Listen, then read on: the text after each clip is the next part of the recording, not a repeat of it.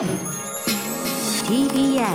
Podcast TBS ラジオミートアップ笹川ゆりと岩瀬大輔がお送りしています。本日のお客様です。妙心寺泰造院の副住職、松山大光さんです。よろしくお願いしますよ。ろしくお願いします。それでは番組恒例の質問から聞きたいと思います。はい、はいえー大光さんは子供の頃どんなご家庭の環境で育ったんですか？そうですね。私、その、妙心寺の泰造院の長男で生まれたんですけど、あの、まあ、大光っていう名前の通りですね、継がせる気満々の名前を授けられたわけですね。で、まあ、本当はあの、妙心寺の中で生まれ育ったわけですが、例えば、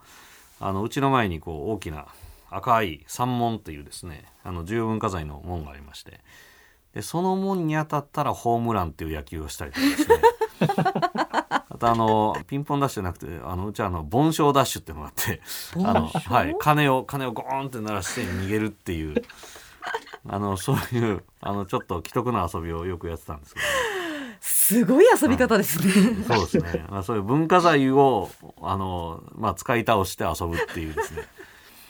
今から考えたら大変罰当たりなあの幼少期を過ごしたと思います。今のあの今朝お召しになってる姿から想像できないですがちょっとお口悪いですけど、はい。まあ、ちゃんと悪ガキだったっていそうですね。はい。はい、なるほど。えその中にお住まいだったんですか？そうです。えー。でも子供の頃にそのお名前の通り継ぐっていう、多分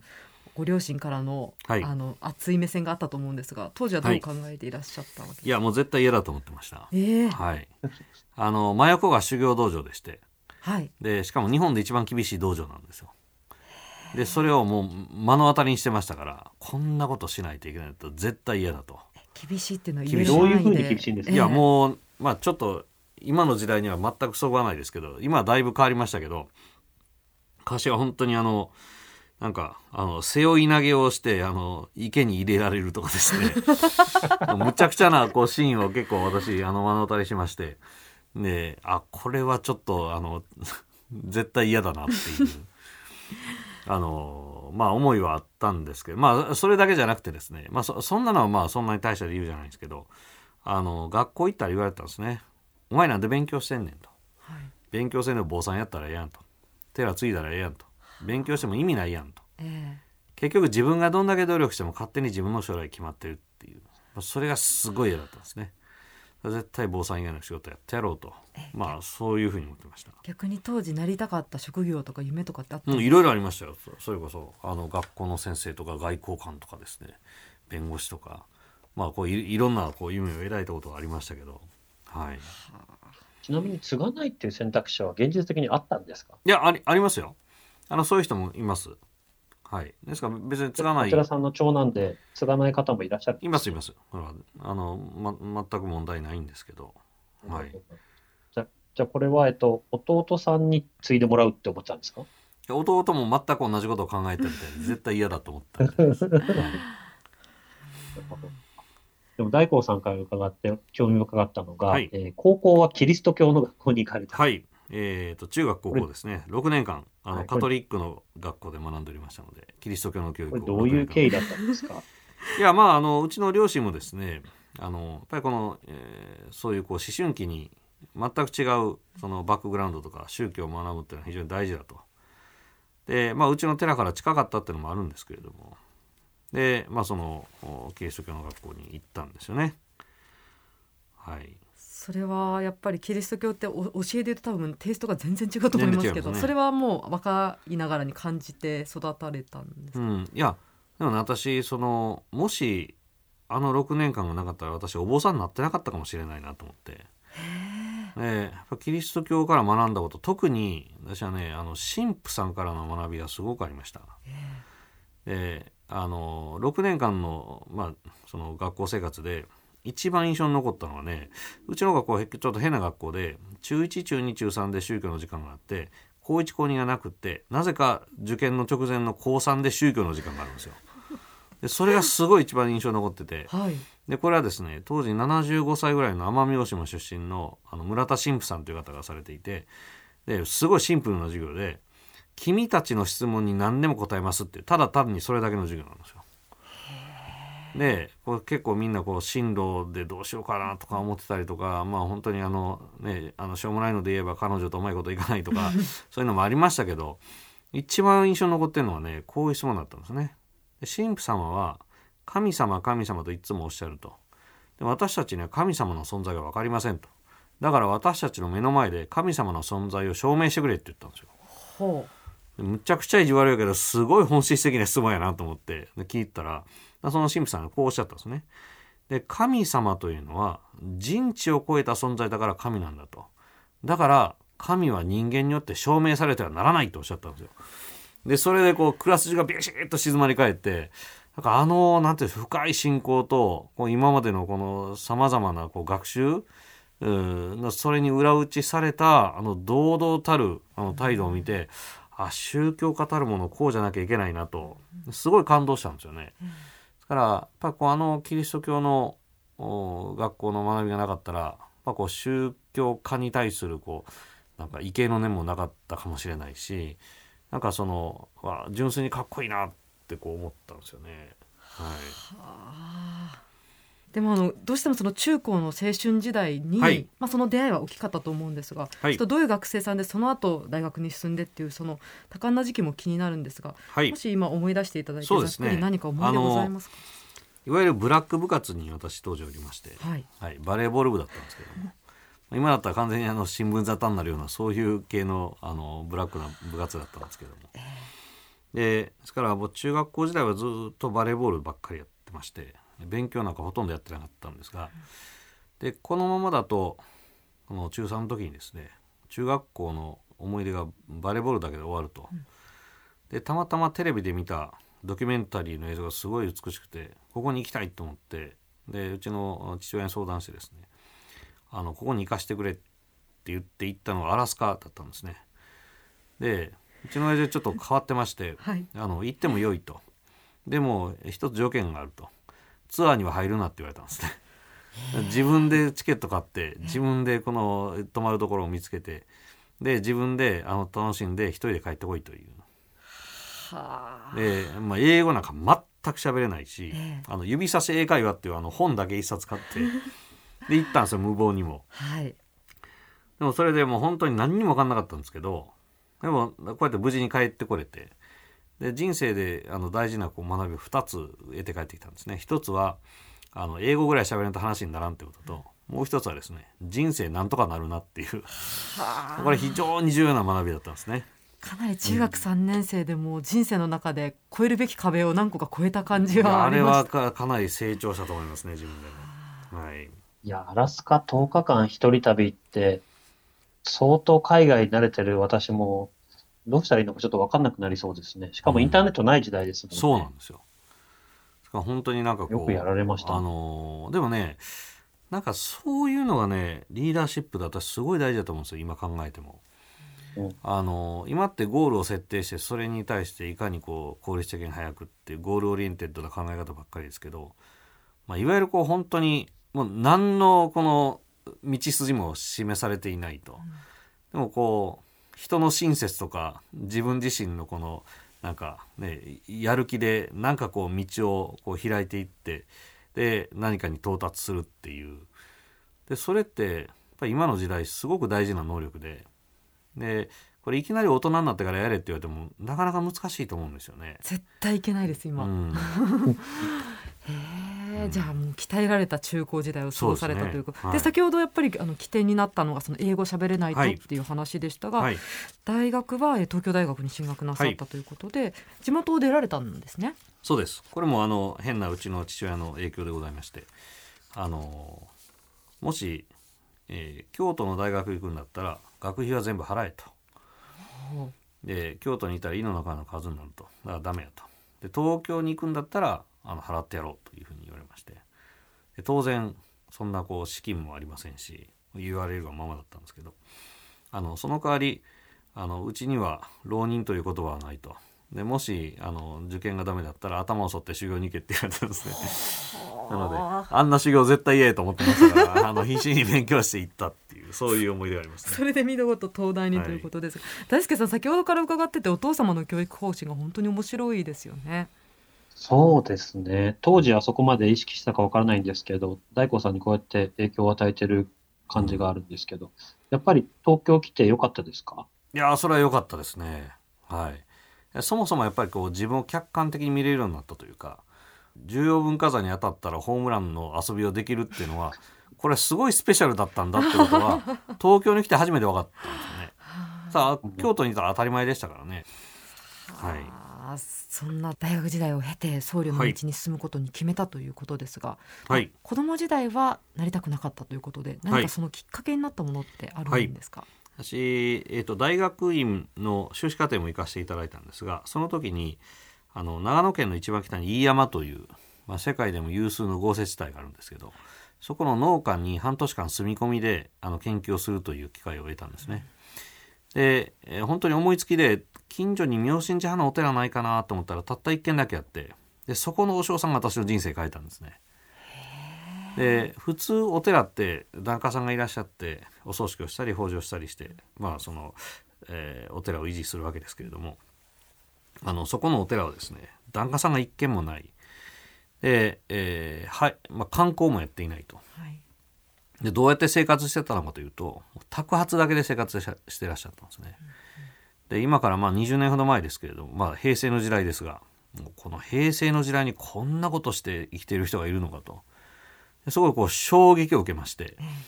で結構当時はですねあのやっぱりまあお坊さんの世界でも嫌なところばっかり見えるんですよねどうしても。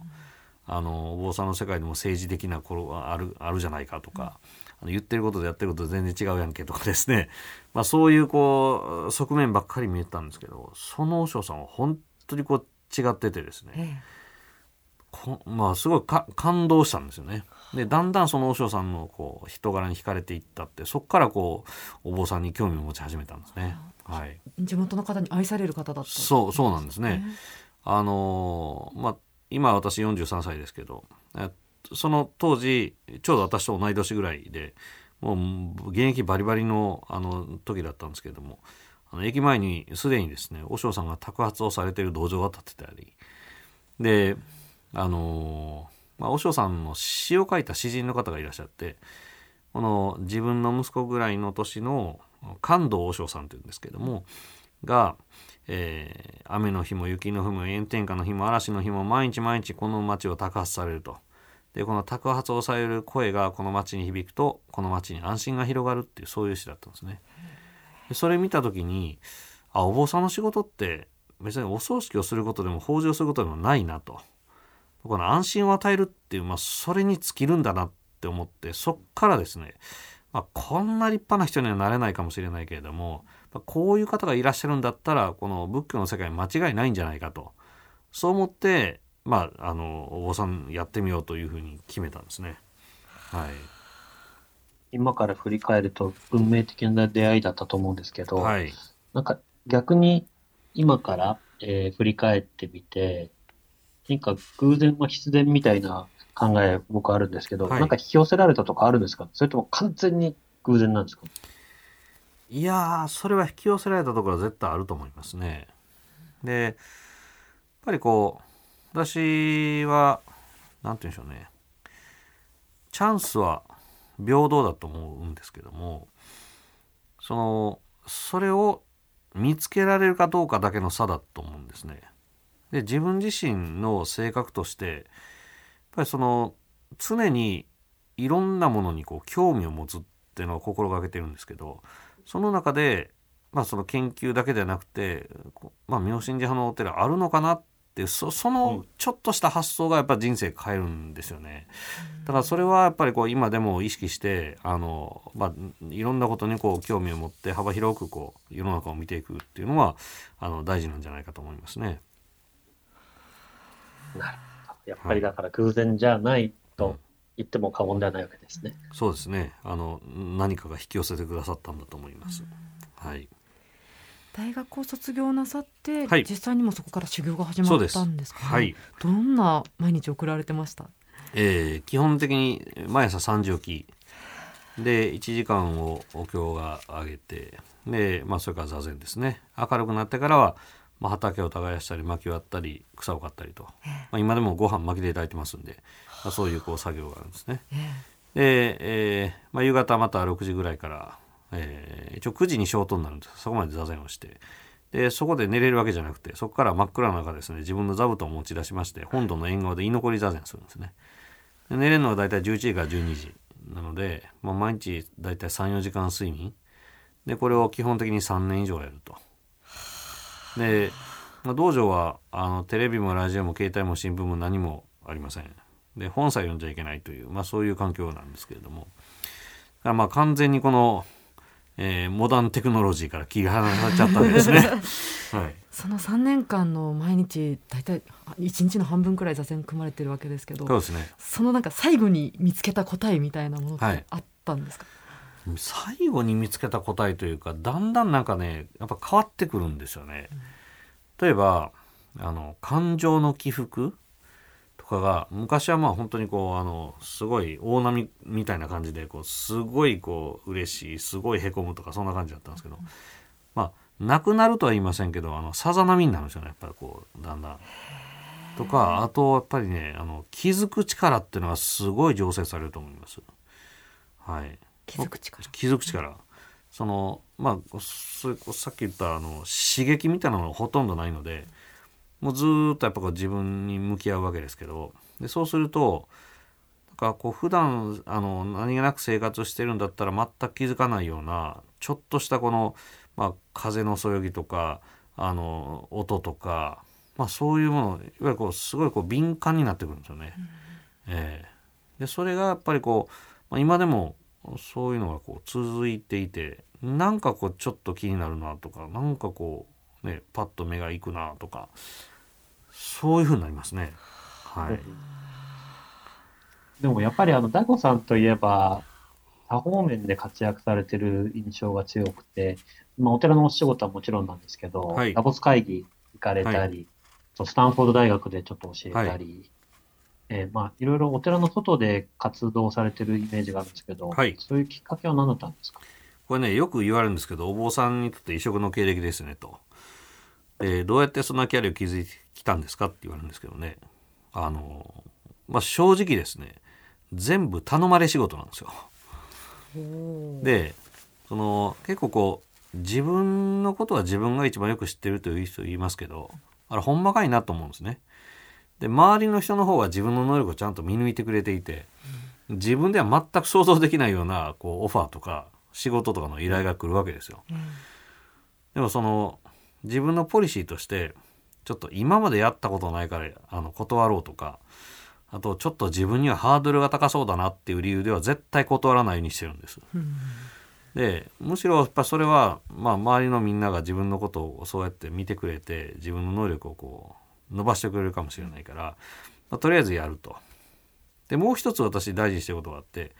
もし仮にそれで失敗したとしますよね。そしたら頼んだ人が悪いと思ってるんですよ私。意外です。そう。で、それぐらいの、なんか感じでいかないと、すごい抱え込んじゃうじゃないですか。うん。で失敗して選んだったら頼むなよって思うんですよね。で、まあそう、でもそういうぐらいの気持ちでいくと、まあ100点は取れなかったも、まあ80点とかぐらいは、なんとなくこういけるようになるんですよね。いや逆にあの例えば今今リスナーの方に、はい。まあ、自分の能力をとにかく毎日磨くっていうのは大前提として、うんなんかそういう声がかかるように自分の文句を広げていく、広げておくって意外とこうちょっと難しいことな気もするんですが、はい。どうどうしたら？いや、なんかやっぱりその雰囲気作りは大事ですね。あいつに頼ん頼んだらなんかするんじゃないかとか、ちょっととりあえず聞いてみようとか。あのそういうこうあのなんか態度をしておくというのは私大事だと思いますね。はいフット。ワーク軽くしたりそうですね。はい。うんうんそしてあのコロナ禍ということで、はいあのお寺でも新たな取り組みをなさっていてオンライン座禅とかオンライン法要とか、はい。リモート墓参りはい。これは今までの歴史の中ではかなり革新的なことですよね。まあそうですけれども、まあ、そうせざるを得なかったという社会状況プラスやっぱりこうこれも檀家さんからのご依頼があってこういうことできますかって言われて、まあ、やったことないけどやってみましょうっていうのでこう始めたんですけどあのなんかそういうちょっとあまりにもあのアクセスを安易にしすぎるとこの信仰心が失せるんじゃないかとかそんなこともちょっと一時思ってたんですけど、はい。実際にやってみるとむしろそうじゃなかったら全くその関わることがなかったような皆さんがこうあの放映参加してくださったりとかあと本当のこうきつい時にあの海外であのお仕事をされてる息子さんとかもう国境が閉まってるからお葬式とかも来れないっていう。もう最後のお別れはちゃんとしたいっていう時に、まあ、お葬式をこうあのウェブで中継したりしたんですけど、まああれはすごい、まあ、感謝してくださいましたね皆さん。えーですからまあ大事なのはこう心のところであって新しい技術だからとかなんかそういうこうアレルギーを持つんじゃなく、ま